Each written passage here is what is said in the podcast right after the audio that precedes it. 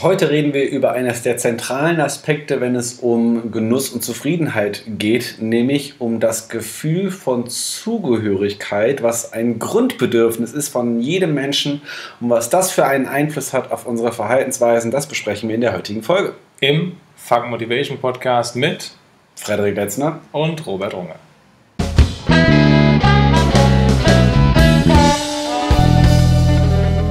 Ja, wir haben in der letzten Folge über Genuss gesprochen und wie Genuss zustande kommt und haben währenddessen festgestellt, es ist ein unglaublich komplexes Thema und ganz am Ende der Folge waren wir beim Thema Zugehörigkeit. Ja. Und ich finde es immer ganz spannend, wenn man sich die Frage stellt, an welcher Stelle wird das Bedürfnis nach Zugehörigkeit einem selbst wichtiger als Vernunft, Zufriedenheit, Wohlbefinden und Gesundheit. Klassisches Beispiel, Mutproben bei Jugendlichen. Wenn das Gefühl, dazugehören zu müssen, äh, dafür sorgt, dass man lebensbedrohliche Situationen in Kauf nimmt. Bereit ist, dafür zu sterben.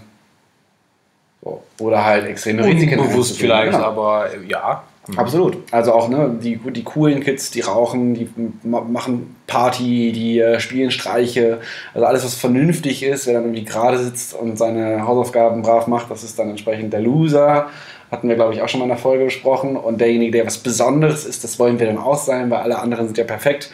Und wenn man entsprechend dazugehören möchte, dann gehört es eben dazu, unvernünftig zu sein. Dann gehört es dazu, keine Regeln zu haben oder Regeln nicht zu befolgen, äh, gegen den Strom zu schwimmen und so weiter.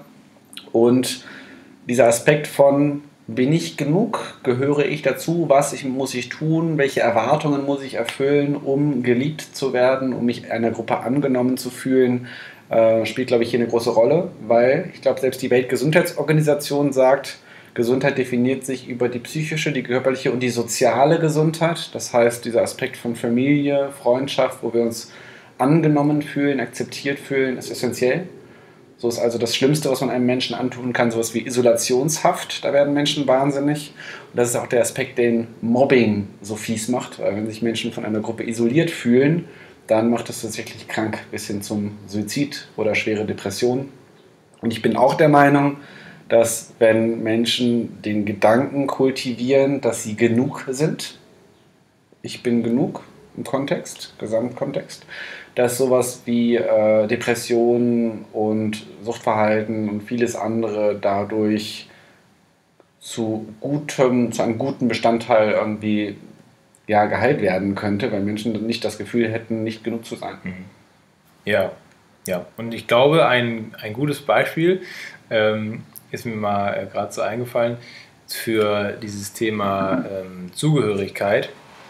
Oder ich fange mal anders an. Also bei mir war es so, dass ich als ich in diesem typischen Alter war, wo du gerade von gesprochen hast, mit man raucht dann heimlich, äh, ne, die Eltern dürfen das nicht wissen in der Schule und das ist ja dann cool und so weiter, da habe ich nie mitgemacht. Ich habe nie geraucht. ja. Ich habe nie geraucht. Äh, ich habe nie, ich habe sehr, erst sehr spät angefangen, Alkohol zu trinken, ähm, weil meine, meine Mutter mich sehr vernunftorientiert erzogen hat und nicht immer im Kopf hatte, das ist alles böse, das darf man nicht machen. Und dadurch hat sich dann, glaube ich, diese Dinge verkehren sich ja dann irgendwann ins, ins Gegenteil, eigentlich zu einer späteren Zeit erst ergeben. Habe ich gesehen. Ähm, was denn? also als wir noch meinen 30. Geburtstag gefeiert haben, da war der Robert noch bis 7 Uhr morgens bei uns. War Hallo. Ja. Das meine ich eigentlich. okay, sehr weiter. Ich habe nie, ich habe nie, äh, ich habe nie geraucht tatsächlich, also nie fest geraucht. Ich habe auch nie äh, jetzt total viel Alkohol getrunken. Ähm, nee, umgekehrt, das mit der Zugehörigkeit meinte ich. Ach so, okay. Ja, mit der Zugehörigkeit, dass ich früher gar nicht so dieses Bedürfnis hatte nach Zugehörigkeit so stark in diesem typischen Alter mit, wann ist das, 14, 15, 13, 14, 15. Ich glaube, es ist mittlerweile schon auch, es geht immer weiter nach vorne immer in jüngeren Jahren. Bei uns war das vielleicht so 13, 14. Aber dann auf einmal so mit 17, 18, 19, 20 habe ich das Gefühl, alles nachgeholt. Mhm. Und habe ähm, wirklich immer versucht, keinem vor den Kopf zu stoßen, allen Leuten das Recht zu machen. Auf allen Hochzeiten gleichzeitig zu tanzen, ja. nicht Nein sagen zu können. Und was ich gerade meinte, dieses Beispiel, das hat bestimmt schon mal jeder erlebt, die erzählt irgendjemand was und der erzählt so, ja, und dann war ich da und da oder dann habe ich das und das gemacht und dann habe ich da und da was bestellt und er erwähnt irgendeinen Namen von einem Land, von einer Stadt, von einem, von einem Laden und du sagst so, hm, und du hast keine Ahnung, wovon er spricht. Kennt jeder, oder? So. Ja, und der stellt das aber irgendwann fest, weil der, sein Gesicht das verrät, weil er sagte so, ja, dann, und dann war ich da in Addis Abeba und du sagst so, oh ja, und dann guckt er sich an und sagt so, du kennst das nicht, ne? Du sagst so, nee. ja, und, das, und das, ich konnte das ganz, ganz schlecht Leuten sozusagen, du, stopp mal kurz, was ist denn das? Hm. Ja, weil, also gerade in Situationen, wo ich gedacht habe, der andere geht davon aus, es ist total normal, dass ich das jetzt kenne, weil der so mit der größten Selbstverständlichkeit mit mir darüber gesprochen hat. Umgekehrt gedacht, ich bin ja jetzt jemand, der sehr viel reist. Das heißt, ich kenne mich geografisch mittlerweile ganz gut aus. Und es kommt das auch vor, dass ich Leuten jetzt sage, äh, pass auf, äh, da waren wir in, äh, in Bagan. Ja. Und wenn der andere sagt jetzt, äh, wo ist denn das? Dann denke ich ja nicht, oh, bist du doof? Dann, dann, fällt mir auf, ja, klar, der war da noch nicht und das ist jetzt nichts, wo man jeden Tag von hört, also sage ich dem, wo das ist. Mhm. Deshalb äh, geht der jetzt aber in meiner Vorstellung nicht irgendwie nach unten und ich denke, der ist jetzt nicht intelligent oder der ist jetzt uninteressiert oder hat keine Ahnung vom Leben. Das ist mhm. Quatsch, aber das habe ich früher so antizipiert. Und ich glaube, das geht vielen Menschen so, ähm, dass sie äh, gerne eben dazugehören möchten zu dieser Gruppe, die jetzt in der Vorstellungskraft irgendwie weiß, wo das ist oder weiß, wovon die reden. Und wenn ich jetzt eben sage, nee, ich habe keine Ahnung, dann gibst du das halt auf und dann denkt der andere, ach du Scheiße, was ist mit dem los? Ja. Und ähm, das hat natürlich auch viel so mit Fehlerkultur zu tun, die wir in Deutschland eigentlich gar nicht haben. Die Angst davor, kritisiert zu werden, ja. die Angst davor, bloßgestellt zu werden. Es gibt unglaublich viele Menschen, die würden lieber sterben, als sich vor einer Gruppe zu stellen und einen Vortrag zu halten. also ja. ist ein bisschen krass gesprochen, aber ich glaube, da, da, herrschen schon sehr, sehr viele Ängste bis hin zu, was könnten die Nachbarn über uns denken oder äh, dieses Gefühl, ich könnte ja dumm sein, also benutze ich ganz viele Fremdwörter, um möglichst schlau zu wirken und auch nicht nachzufragen, nicht nach Hilfe fragen zu wollen, Hilfe nicht annehmen wollen. Da sind wir, glaube ich, ganz viel in diesem Bereich. Ähm, welche Vorstellung habe ich davon, wie ein Leben zu sein hat? Und ich glaube, vor allem Männer können das ganz gut in Unternehmen, äh, rechts und links zu schauen, zu schauen, wie verhalten sich die anderen so, was wird vom Chef erwartet, was wird von meinen Kollegen erwartet, wie muss ich mich verhalten, um als adäquates Unternehmenmitglied akzeptiert zu werden. Das hat man ja so in Vereinen, in Vereinen hat man das, man das eigentlich überall, in Familien hat man das auch, dass man sehr viel sich an den anderen orientiert, die schon dort sind und man versucht, entsprechend die gleichen Erwartungen, die im Raum herrschen, zu erfüllen. Daraus äh, können natürlich tolle Gruppen entstehen, daraus kann aber auch echt viel ja, Bullshit entstehen. Ja, absolut. Weil wenn krasse Sachen erwartet werden, die absolut unrealistisch sind und alle sich gegenseitig äh, anfeuern und fertig machen, dadurch, dass sie nicht perfekt funktionieren wie so eine Maschine, dann äh, ist es kein besonders wertschätzender Umgang miteinander und da kann eine ganze Unternehmenskultur dran hängen. Auch in der in der direkt negativen Richtung. Ne? Also wenn alle unzufrieden sind in der Firma, ist es sehr schwer als Einziger zu sagen, nee, ist doch alles super. Ja, stimmt. Weil dir die, den ganzen Tag eingeredet wird, du bist bekloppt, wenn du das sagst. Hm. Ja, also ich habe viele Seminare mit Schichtarbeitern zum Beispiel und bei denen ist es, da kommen sehr viele Faktoren zusammen. Die haben äh, Arbeitszeiten, die teilweise gegen die biologische Uhr sprechen, ähm, die haben sehr viele Symptome, ähm, die nicht von der Schichtarbeit kommen. Das ist immer das Kernziel, das denen klarzumachen, dass es nicht die Arbeit ist, die sie krank macht, sondern das Verhalten, was eben aus der Arbeit resultiert. Aber das ist nicht die Arbeit dran schuld, sondern ich nehme aus der Arbeit bestimmte Dinge mit und daraus ergibt sich ein Verhaltensmuster und dieses Verhaltensmuster ist daran schuld, dass ich dann krank werde. Beispiel, ähm, ich schlafe, wenn ich äh, Spätschicht habe, bis 14 Uhr. Ja, obwohl das völlig unnötig ist. Und äh, komme dann nicht in Quark, esse dann nicht vernünftig, weil ich so lange gepennt habe, gehe dann hungrig zur Arbeit, hau mir auf der Arbeit nur mega fettiges Zeug rein, weil mein Blutzuckerspiegel so weit unten war. und kann dann nachts, wenn ich oder morgens, wenn ich nach Hause komme, nicht schlafen, weil mir schwer im Magen liegt. Mhm. Wer ist jetzt schuld daran? Die Arbeit oder dass ich dann so lange geschlafen habe? Mein Verhalten. Mhm. Projiziert, weil angenehmer für mich selber ist natürlich die Verantwortung wegzuschieben und zu sagen, ja, mein Arbeitgeber ist doof, der bürdet mir so schwere Arbeitszeiten auf. Ich sage nicht, dass das mega angenehm und komfortabel ist. Gar keine Frage. Aber was dich dann krank macht oder was dir dieses ungute Gefühl gibt, ist nicht die Arbeit selber, sondern dein Verhalten. Ja, noch da und ja diese, diese Worauf ich jetzt noch kurz hinaus wollte, ist eben, das ist die, aber dann die, die gemeinschaftliche Meinung. Und wenn dann einer sagt, ja, Moment mal, aber das ist doch unser Verhalten, da springen die anderen drauf und sagen, nee, das ist nicht unser Verhalten, das ist der Arbeitgeber. Und da ist der unten durch. Ja. Weil der vielleicht sogar das erkannt hat, ja, aber wenn der jetzt natürlich sagt, und dann ist das vielleicht noch ein neuer, der macht das erst fünf Jahre, da kriegst du, kriegt er von allen Seiten, ich mache das seit 30 Jahren hier, mach du das erstmal, du hast sogar keine Ahnung, das ist die Arbeit, die krank macht. Ja? Da hat er gar keine Chance großartig, sich dazu äußern. Und dann wirklich noch für sich daran zu glauben, ich, ich, kann, das, ich kann das beeinflussen, ist super schwierig für den, ja, das so aufrechtzuerhalten über die Zeit. Und die Wahrscheinlichkeit, dass der auch irgendwann in diese Lethargie verfällt und, und dann irgendwann auch wirklich selber daran glaubt, weil sie ihm alle einreden, die ist dann schon relativ hoch. Ja, es gibt ja genau die Überlegung, ähm, dass wir uns Verhalten oder auch Gedanken und Überzeugungen übernehmen von den fünf wichtigsten Personen, mit denen wir uns ständig umgeben in unserem Umfeld.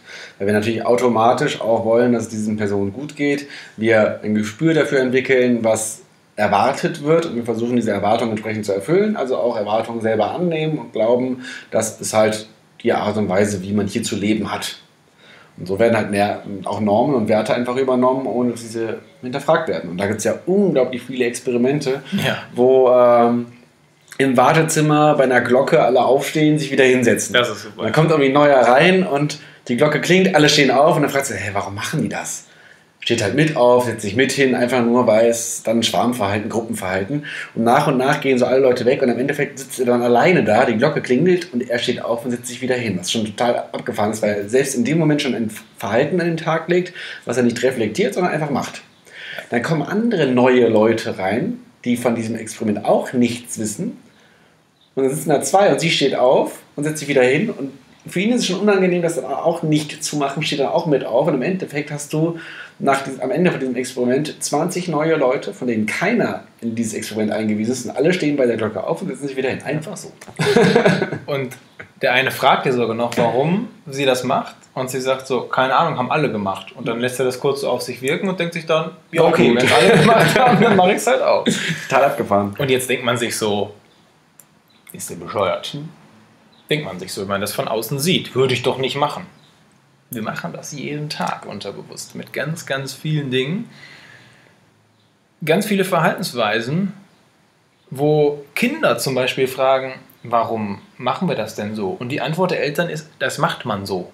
Das gehört sich so. Weil die selber keinen Grund wissen. Das ist halt so, das macht man so, ich bin halt so. Ja, das macht man so, finde ich auch so eine Aussage, wo ich auch sage, ja, wer ist denn jetzt Mann und warum macht man das? Warum machst du das denn jetzt? Ist dir schon mal aufgefallen, jetzt komme ich wieder mit meinem Thema Sprache, ist dir schon mal aufgefallen, dass solange jemand über angenehme Dinge spricht, auf die er stolz ist, die positiv besetzt sind, redet er in der Ich-Form. Hm. Ich habe gestern das und das geschafft. Ich habe jetzt meinen Abschluss. Ich habe dies und jenes hinbekommen. Ich mache noch das und das. Bei unangenehmen Dingen switchen die meisten Leute in die Mann-Perspektive. Ganz interessant. Ja, distanzierendes Sprachmuster. Ich habe schon lange nicht mehr mit meinem äh, Freund hier gesprochen. Äh, eigentlich schade, dass der Kontakt verloren gegangen ist. Da sind wir schon so auf der neutralen Ebene. Und dann kommt die Nachfrage, woran liegt es denn? Und dann wird auf einmal geantwortet, ja, man hat sich dann aus den Augen verloren. wir haben uns aus den Augen verloren. Ich habe ihn aus den Augen verloren. Man hat sich dann aus den Augen verloren. Wie ist das denn passiert? Ja, man hat dann einfach den Kontakt nicht gehalten. Nicht ich habe den Kontakt nicht gehalten, wir haben den Kontakt nicht gehalten, man hat den Kontakt nicht gehalten. Distanziert, ja, also Absolut. es ist unangenehm im Kopf und deshalb habe ich das auf einmal nicht mehr selber gemacht, sondern Mann. Also so nach dem Motto, das machen ja alle so. Das kennt man doch. Passiert ja. ja passiert. Ja, aus den Augen, aus dem Sinn. So ist das nun mal. Nein, Leute, es ist nicht so. Ja, Thema Selbstverantwortung. Zu sagen, das ist nun mal so, das machen doch alle so, Ja, und alle sind auch unzufrieden. Dann kann ich genauso anfangen und sagen, ja, wenn, wenn du auch so enden willst, dann, dann machst du es halt so wie alle. Nein, du, du hast irgendwo die Möglichkeit, es ist ja auch ein Geschenk, Verantwortung dafür zu übernehmen und dein Leben selbst in die Hand zu nehmen. Es funktioniert nicht immer alles. Du machst, du machst irgendwie einen Plan, du hast eine Vorstellung, es klappt nicht. Aber dann hast du es wenigstens versucht, dann, ist es, dann, dann mal geht's, mal geht's nicht. Aber von vornherein zu sagen, ja, das ist ja immer so und das klappt ja bei keinem und naja, so, so, so ist das nun mal, man macht das so, man macht das nicht. Ja, dann, dann ist es halt schon vorprogrammiert, wie es ausgehen wird. Das ist genauso mit, ich bin halt so. Ich bin halt so, ist eine getroffene Entscheidung, die dafür sorgt schon, dass ich nichts verändert bekomme, weil ich ja, ja sofort mir legitimiere, mein altes Verhaltensmuster zurückzurutschen. Ähm, und das ist auch bei, bei so ganz typischen Sachen wie Perfektionismus. Mhm. Finde ich super krass, weil Perfektionismus ist einfach die Grundursache für Stressbelastung, die Grundursache für zittrige Stimme, schlechte Körpersprache, für schlechte Gesundheit, für Suchtverhalten, mhm. für psychosomatische Beschwerden und so weiter. Jetzt ist natürlich der Punkt, dass wir in Deutschland total stolz darauf sind, ja Perfektionisten zu sein. Ja, viele sagen auch, Perfektionismus was Tolles. Genau, alle um uns herum sind Perfektionisten, bedürfnis nach Zugehörigkeit. Ich bin jetzt auch Perfektionismus, damit kann ich was Gewisses repräsentieren. Dann bin ich stolz darauf, perfektionistisch zu sein. Es gibt auch viele Therapeuten, die sagen ganz klar, Perfektionismus erzeugt viele Krankheitsbilder und so weiter. Aber man kann nichts therapieren, worauf Menschen stolz sind. Ja. Man kann nichts schwierig. behandeln, worauf Menschen stolz sind. Mhm. Das, ist, das ist Perfektionismus ist einer der Fehler, die wir am liebsten zugeben. Ja. Im Bewerbungsgespräch, ja. Tatsächlich. das wird tatsächlich von, von so Bewerbungscoaches so auch vorgeschlagen. Ja. Was ist ihre größte Schwäche? Zu antworten mit, ja, ich bin sehr perfektionistisch, weil dann angeblich der da vor mir sitzt, sich denkt, oh, oh, wenn das ihre größte Schwäche ist, dann müssen sie immer doch sein. Ich bin, ich bin Workaholic. kann auch, ist in manchen Unternehmen noch ein Qualitätskriterium. Tatsächlich, Sportsucht auch. Was ist Ihre größte Schwäche? Oh, ich arbeite immer so viel. Ja. Und dann soll sich der Personaler denken, oh krass, ja. den stellen wir mal ein, der arbeitet immer so viel. Naja. Ja, es ist witzig, weil es wird ja tatsächlich als ist eine Fähigkeit bezeichnet. Multitasking, Effizienz, perfektionistisch, hohe Anforderungen, 200 Prozent, immer durchbeißen, aufopfern. Und Menschen machen sich dadurch kaputt und wundern sich so, huch, wo kommt es denn her?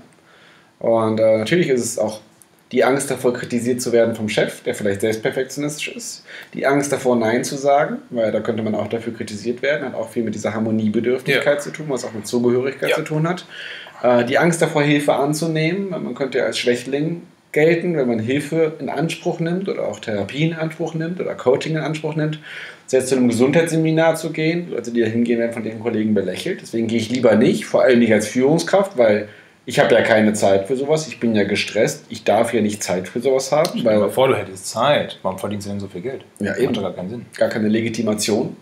Und insofern haben wir diesen Aspekt der, also gerade dieses Aspekt von Harmonie und nicht Nein sagen können, hängt sehr viel am Thema Selbstwertgefühl. Wie viel bin ich mir selber wert, Nein sagen zu können? Wie viel bin ich mir selber wert, nicht meine Gesundheit oder mein Leben aufs Spiel zu setzen, um das Gefühl von Zugehörigkeit erfahren zu können. Gerade wenn alle anderen tatsächlich kurz davor sind, gegen eine Wand zu laufen. Mhm. Absolut. Ich hatte gerade noch einen Gedanken, ähm, aber ich habe ihn vergessen. Macht nichts, alles gut. Haben wir natürlich überall. Also es ist äh, bei mir im Bereich Ernährung, Ernährungspsychologie ist das schon logisch, wenn alle einen Burger und ein Bier bestellen, hole ich mir auch einen Burger und ein Bier, nennt sich Chamäleon-Effekt. Ne? Ja. Die Angst davor, was anderes zu bestellen, könnte dafür sorgen, dass ich mich ausgegrenzt fühle. Wenn alle ein alkoholreiches Bier bestellen, ich dann das alkoholfreie Bier bestellen muss, dann bin ich die arme Socke und ich ja. muss noch fahren und so weiter. Das heißt, diese ganzen Gruppendynamiken finden wir überall und es geht weiter bis hin zur Klamottenwahl. Was ziehe ich an? Bin ich im Business-Kontext? Äh, wo gehen wir hin? Wie könnte ich bewertet werden, wie werde ich angesehen, guckt mich jetzt jemand komisch an, mhm. was ist meine Peer Group, bin ich Punk, bin ich Skater, bin ich Emo, bin ich, äh, also in der Jugend, die ganzen Bereiche kennt man natürlich auch. Punks, früher hat man gesagt Punker. Punker. Kennst du das Wort noch? Punker. Punks haben, die behaupten immer, wir, wir wollen nicht zugehörig sein, wir sind anders als alle anderen. Ja. Und darin sind sie wieder gleich. Das ist auch interessant. Also sich eine, also eine Gruppe zu formieren, die sagt, wir sind keine Gruppe. Die sind ja anders als alle, die Individualisten. sind gleich darin, dass wir individuell sind. Ja, genauso hast du ja Peer Groups, wo dieses einerseits die Zugehörigkeit wichtig ist, aber dann hast du wieder innerhalb dieser Peer Groups wieder Einzelelemente, wo sich versuchen, Menschen von dieser Gruppe zu distanzieren oder als etwas Besonderes darzustellen. Das heißt, du hast immer diese Aspekte, dieses Zwischenspiel zwischen Zugehörigkeit und Abgrenzung. Ja. Das ist immer wir, wir wollen immer dazugehören und gleichzeitig wollen wir besonders sein. Absolut. Das kann halt nicht funktionieren letztendlich. Das ist der Business-Typ im schicken Anzug, der mit einem silberglänzenden Spazierstock um die Ecke kommt oder mit einer pinken Sonnenbrille. So, ne? Also auch als, als gewisse Statussymbole, sich jetzt irgendwas darzustellen. Bei, ich glaube, bei Prominenten sieht man das ganz ja. offensichtlich, so, ne? dass jeder versucht, sein eigenes Markenzeichen nach vorn zu tragen und trotzdem im Gesamtauftreten äh, auch natürlich eine Rolle spielt. Ich meine, das sind ja auch häufig Schauspieler, das sind Leute, die im Business-Kontext von der Kamera entsprechend eine Leistung liefern müssen. Dementsprechend stressig ist aber auch der Job. Ne, also es gibt, glaube ich, keinen heftigeren Job oder auch sowas wie Tänzerinnen. Es gab irgendwann mal diesen mhm. Bereich, ne, Leistungssport-Tänzer, wo einfach mhm. von allen Seiten beobachtet und kritisiert wird. Der Cortisol-Level, also auch das Stressniveau, ist vergleichbar bei einem Fallschirmsprung. Und genauso hast du gerade bei diesen Medienberufen, auf Bühnen, vor Kameras, den höchsten Anteil von Essstörungen, häufig von Suchtverhalten, ganz stark verbreitet ähm, weil das natürlich eine absolute Stressbelastung für diese Menschen ist und ganz häufig gewisse Kompensationsverhalten daraus resultieren. Es gibt ähm, Studien, die belegen, dass Schauspieler, wenn sie mehr oder überwiegend negative Rollen spielen, es gibt ja Schauspieler, wo man eigentlich immer nur schlechte, also ne, in dem Film dann die, mhm. die Bösewichtsrolle kennt, dass die deutlich häufiger Depression, Burnout, psychische Erkrankungen bekommen als die Kollegen, die positiv besetzte Rollen spielen. Ja, das sind Profis, ja, die Absolut. können sich da in einer Sekunde in eine Rolle reinversetzen und man denkt, die müssen das doch mega unterscheiden können. Wann fängt mein Job an, wann hört das auf? Nein, wenn du äh, dich damit gedanklich beschäftigst, dich da reinversetzt, irgendwann glaubst du dir das selber. Wenn du einen Depressiven spielst, ein paar Mal, dann wirst du irgendwann selbst depressiv. Und das kannst du eins zu eins übertragen auf den Alltag. Das war der Gedanke, den ich vorhin noch hatte. Wenn du dich halt mit Leuten umgibst, bewusst oder unbewusst, die ähm, über viele Dinge meckern, sich über viele Dinge beschweren und du hast nicht das, das Durchsetzungsvermögen, das ist jetzt nicht negativ gemeint, wenn man das nicht hat. Das habe ich auch oft nicht. Ähm, es wird aber mehr. ja, äh, aber in, in, vielen Fällen, gerade wenn es auch viele Menschen sind, auch wenn es Menschen sind, deren Meinung dir nicht egal ist, ähm, dann willst du dazugehören. Und wenn dann von zehn Leuten neun sagen, das Wetter ist aber Mist, dann tendierst du dazu zu sagen, jo, ist viel Stimmt. zu heiß. Ja? Und irgendwann glaubst du dir das selber. Das, das, das, ist halt das Krasse. Du denkst dir im Moment, ja, ich sag ja nur ja, damit die zufrieden sind. Ne? Wenn Leute was von dir wollen, irgendwann sagst du so, ja komm, passt schon, ich schließe mich deiner Meinung an, habe ich meine Ruhe, aber irgendwann glaubst du diese Meinung selber. Und das ist der Punkt, wo du nicht mehr du selber bist. Und dieses, ähm, ich bin doch kein Typ dafür, ja, ich würde ja gerne so sein wie der oder ich würde ja gerne einer sein, der das und das macht, aber so bin ich ja nicht. Hm. Das ist meine erste Frage immer, Woher weißt du das und wer sagt das, dass du nicht der Typ bist? Hm. Oh, ich wäre ja auch gerne so Musiker, aber ich bin ja nicht so musikalisch. Woher weißt du das? Wer sagt dir das? Ach, ich wäre ja auch gern so ein offener Typ, der immer so auf Leute zugeht und der einfach mit Menschen sprechen kann, die ansprechen kann, aber ich bin ja nicht so einer. Ja? Wer sagt dir das? Woher hm. weißt du das, dass du nicht so einer bist? Das hast du irgendwann für dich beschlossen. Vielleicht hat dir das auch mal jemand gesagt, aber woher weiß der das? Mhm gibt Leute, die sagen, ach, du bist ja nicht so ein Typ dafür. Und irgendwann denkst du dir so, ach, ich bin ja nicht so ein Typ dafür. Mhm. So, aber das ist Quatsch. Wenn du so ein Typ sein möchtest oder wenn du merkst, da ist irgendwas in dir, was das, was, was daraus möchte, und du denkst dir auf einer Party, ich würde gerne mit Leuten sprechen, aber ich bin ja nicht so ein Typ dafür, dann mach's einfach. Ja. Mach es. Und das ist das Wichtige. Also es hört sich natürlich einfach an, mach einfach. Nee, einfach ist es nicht. Aber du musst es machen, um dieses Verhaltensmuster und deine Gedankenmuster zu durchbrechen. Weil sonst, wenn du sagst, ich bin nicht der Typ, dann bist du nicht der Typ. Wenn du sagst, ich bin der Typ, dann bist du der Typ. Das ist, das ist so die Basis, das ist der Kern des Ganzen. Und ich höre das ganz oft, dass Leute sagen, hm, so bin ich nicht, nee, ich mache sowas nicht. Aber du hörst eigentlich raus, sie würden es gerne tun. Und jetzt kommt natürlich auch mal so ein Punkt dazu, ich habe ganz häufig das Gefühl, in Diskussionen zu landen, einfach so, fremdbestimmt. Nein, Quatsch. Ähm, dass ich, ich unterhalte mich ja sehr, sehr gerne über die Themenbereiche Psychologie. Manchmal auch ein bisschen zu viel, dass ich schon einen drüber kriege, jetzt ja auch über die Arbeit zu reden. Vollkommen okay, absolut legitim, kann ich auch gut nachvollziehen. Jetzt bin ich aber manchmal in so Gesprächen und ähm, dann werden Thesen in den Raum geworfen, wovon der eine oder andere Mensch überzeugt ist, mit gleichzeitig mit der Suche nach Bestätigung für diese These. Ja. Von wegen so Ja, ja, XYZ, ja. ne? Und ähm, ich bin jetzt nicht derjenige, der dann immer genau bestätigt, was da gesagt wurde. Das heißt, wenn jemand sagt, irgendwie so XYZ und sagt, ja, ja, ne, ne, ne, dann bin ich immer ganz gern derjenige, der auch dann hinterfragt und sich überlegt, so, ne, sehe ich anders. Aber wenn du mit der Meinung eines Neins, was ja auch was mit Zugehörigkeit zu tun hat, äh, dich in den Raum stellst und das aushältst, auch dass es unterschiedliche Meinungen gibt, äh, entstehen dadurch sehr häufig Diskussionen, weil Menschen dieses zwei Meinungen nicht aushalten. Und so kommt es eben tatsächlich ganz häufig vor, dass ich auch hier und da mal in echt intensivere Diskussionen reingehe, wo ich mit Menschen gar nicht darüber reden will, einfach nur, weil sie anfangen, sich mit mir über Psychologie zu unterhalten und versuchen eigentlich Bestätigung zu bekommen in den Glaubenssätzen, die sie eigentlich schon haben, wo ich aber ungern drauf einsteige und sage so, ja, du hast recht. Auf jeden Fall. Insofern auch was meine Arbeit angeht, wenn ich ein bisschen zu harmoniebedürftig wäre, könnte ich den Job so nicht machen. Weil wir verdienen, glaube ich, unser Geld damit, dass wir ein bisschen provozieren, irritieren, ärgern. Und äh, das ist, glaube ich, auch Inbegriff vom Coaching, da in der Lage zu sein, es nicht zu glauben, allen Leuten recht machen zu müssen, sondern auch äh, durchaus mal andere Gedankengänge ohne schlechtes Gewissen äußern zu können und äh, damit dann zu arbeiten. Ich habe mal jemanden kennengelernt, der auch sehr erfolgreich war beruflich und privat würde ich sagen auch. Und der das ganz gut auf den Punkt gebracht hat. Der hat es gar nicht zu mir gesagt, sondern zu seiner Tochter, aber ich war zufällig dabei.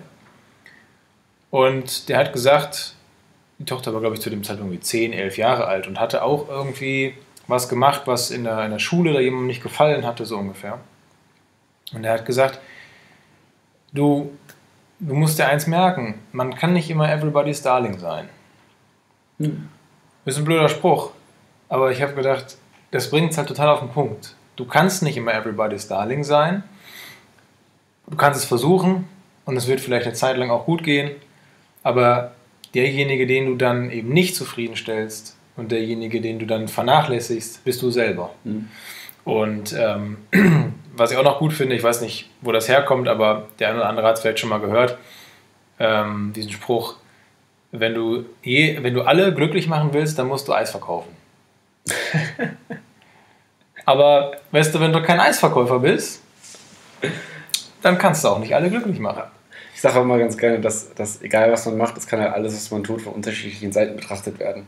Auf derjenige, der sparsam ist, ist dann der Geizhals. Derjenige, der äh, gerne was ausgibt, ist dann verschwenderisch und so weiter. Und so lässt sich das auf alle Bereiche übertragen, dass der eine ist total arrogant und der nächste würde sagen, oh, der liebt sich und akzeptiert sich selbst. Das heißt, äh, ja, wir können das keinem recht machen, außer uns selbst. Wir sind halt in, in, in solchen Dingen äh, teilweise wirklich intolerant. Wir feiern ja immer viel Toleranz, Mhm.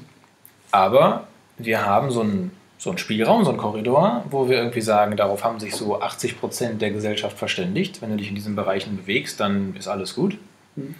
Und die 20 Prozent, die nach oben und nach unten ausschlagen oder nach rechts, nach links, die werden auf einmal nicht akzeptiert. Da gucken dann alle schief und sagen, was ist mit dem los? Warum macht er das so? Und dann ist aber auch schon nicht, eigentlich ist die Frage nicht neutral, warum macht er das so? Das wäre ja okay. Sondern so nach dem Motto, ja, wenn er es so macht, dann hat er ein Rad ab. Mhm. Ja, und äh, da muss ich wirklich sagen, dass ich da mittlerweile sehr viel neutraler rangehe. Und wenn mir Leute erzählen, hast du schon gehört von dem und dem, wie bekloppt der ist, der macht das und das, dass ich dann erstmal das auf mich wirken lasse. Und dann hinterfrage, okay, welchen Grund gibt es dafür? Ähm, hast du das von dem auch selber gehört oder hat dir das wieder nur jemand erzählt? Und dann geht es ja so Ecken, ist ja auch ganz oft so. Und dann spreche ich auch mit demjenigen nochmal selber, wenn es jetzt wirklich ein Thema ist, was für mich Also, Robert, jetzt hör doch mal auf zu arbeiten. Nur mit deinem Räucherstimmen. Dir kann man ja gar nicht mehr lästern. Ja, kann sein, dass das passiert. Tatsache. Kann sein, dass das passiert, ja. Aber auch da bist du wieder an dem Punkt. Machst du das, was du selber für richtig hältst? Oder machst du das, wo du meinst, dass die anderen das für richtig halten und wie die anderen das akzeptieren? Und ich glaube sogar, dass wenn du darauf bestehst, das so zu machen, wie du selber willst, dass irgendwann der Punkt kommt, wo die anderen sagen, krass, wie der das macht. Hm. Aber das ist halt ein Weg dahin, der ist nicht angenehm. Aber ganz oft ist es ja so, dass sich die Leute, die irgendwann hoch angesehen sind, wo andere sagen, boah, der hat eine krasse Persönlichkeit, dass die erstmal relativ lange auf so, auf so einer Durststrecke waren, wo es halt sehr unangenehm war, weil da war es noch eben so, dass die anderen gesagt haben, du bist bescheuert. Und auf einmal war der so lange so bescheuert, dass die anderen gedacht haben, wenn der so lange so bescheuert ist, dann muss das richtig sein, was der macht. Oder dann muss da irgendwas dran sein. Ich glaube, auch die Leute, die erfolgreich sind, waren auch früher die Leute, die gemobbt wurden. In vielen Fällen. In ja. vielen Fällen. Nicht in ich, allen, Ich aber will es ja nicht so abdriften lassen, weil es gibt ja auch immer so ein bisschen diese Denkweise, so um was Besonderes zu machen, muss es dir mal scheiße gegangen sein. Das glaube ich halt nicht. Ähm, interessanterweise versuchen sich viele Menschen so ein bisschen damit zu schmücken auch. Das ist nicht böse gemeint, aber es ist schon irgendwie auch so ein, so ein Merkmal, was sehr interessant ist, auch wenn man mal was ganz Schweres hat, eine schwere Zeit, eine schwere Kindheit und so weiter. Das kehren viele auch ganz gern nach außen, weil man das Gefühl hat, andere erkennen die Leistung dann auch mehr an. Wenn ich halt da bin und ich komme von da unten, dann ist das irgendwie mehr wert, als wenn ich von hier komme. Ist Quatsch. Das ist, das ist, das ist nicht so. Ja? Aber das wird eben oftmals dann auch noch besonders gewürdigt. Ähm, aber ja, äh, ich glaube, dass es halt so ist, dass wenn du nur lange genug dein Ding machst, egal was andere dazu sagen, dann werden die irgendwann äh, auf den Gedanken kommen, naja, so ganz falsch kann es halt nicht sein. Was nicht heißt, dass dir jetzt alle Meinungen egal sein sollen. Das, ist, das wird auch nie so sein, weil, wie gesagt, der Mensch ist ein Herdentier. Aber ich glaube, man kann sich mehr darauf konzentrieren, welche Menschen sind in meinem Leben wirklich wichtig. Das vielleicht auch nochmal so als kleiner äh, Umsetzungstipp. Ja, ähm, welche Menschen sind wirklich wichtig in meinem Leben? Wenn man mal darüber nachdenkt, sind das meistens deutlich weniger, als man erstmal so im Kopf hat. Und dieser kleine Kreis, das werden die Letzten sein, die dich für irgendwas verurteilen. Wenn es wirklich gute Freunde sind, wenn es äh, Familie mit einem guten Kontakt ist, Geschwister, Eltern, eigene Kinder, was auch immer, dann werden das im Normalfall die letzten Menschen sein, die dich dafür verurteilen. Vielleicht lassen die auch mal einen blöden Spruch, aber weil sie es nicht gewohnt sind, weil es neu ist. Aber tief im Kern äh, wird es immer so sein, dass sie sagen, okay, wenn es wirklich das ist, was du für richtig hältst, was das ist, was du irgendwie verfolgst und ähm, was du vor Augen hast, okay. Hör Sachen, Ja, Sachen zu okay. tun. Hör auf Sachen zu tun, die du nicht willst, für Menschen, die du nicht magst. Ja, das trifft es ganz gut. Gut. Was machen wir in der nächsten Folge? Das sehen wir dann. Ich glaube, ich glaube wir Kein- reden über den Perfektionismus. Kein Teaser? Okay. Auch reden wir über Perfektionismus. Perfektionismus gibt es in der nächsten Folge. Call to Action. Abonniert den Kanal. Bis zum nächsten Mal.